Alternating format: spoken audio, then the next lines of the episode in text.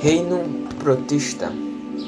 É, entenda como reino protista todos aqueles que são protozoários e algas, certo?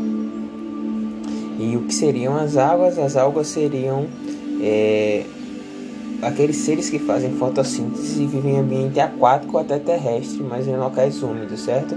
E não apresentam organização complexa do corpo, podendo ser uni ou multicelular, certo? Sem tecidos verdadeiros, diferente das plantas. Nas divisões dos protozoários, a gente pode separar em protozoários ameboides, certo?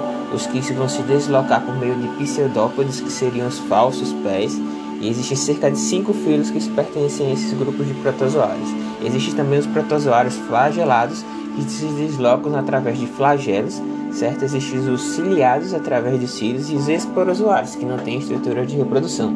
Então, protozoários ameboides 1, um, flagelados 2, ciliados 3 e esporozoários 4. Protozoários não põem ovos, eles põem cistos, certo? E esses cistos é uma região de proteção de.